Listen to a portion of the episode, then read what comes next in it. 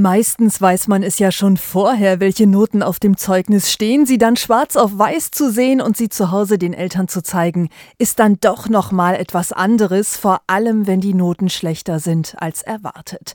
Eltern sollten darauf nicht gleichgültig reagieren, aber schimpfen hilft auch nicht, sagt Sabine Grube von der Familienberatungsstelle der Caritas in Hildesheim. Ich sag mal, in erster Linie ist das Kind ja auch sehr bedrückt, wenn sowas passiert und ich glaube, es ist wichtig, dem Kind beizustehen und das zu trösten und auf jeden Fall ist es wichtig, in Beziehung zu bleiben. Und dann in Ruhe miteinander reden, wie aus der 5 in Mathe vielleicht beim nächsten Mal eine 3 werden kann.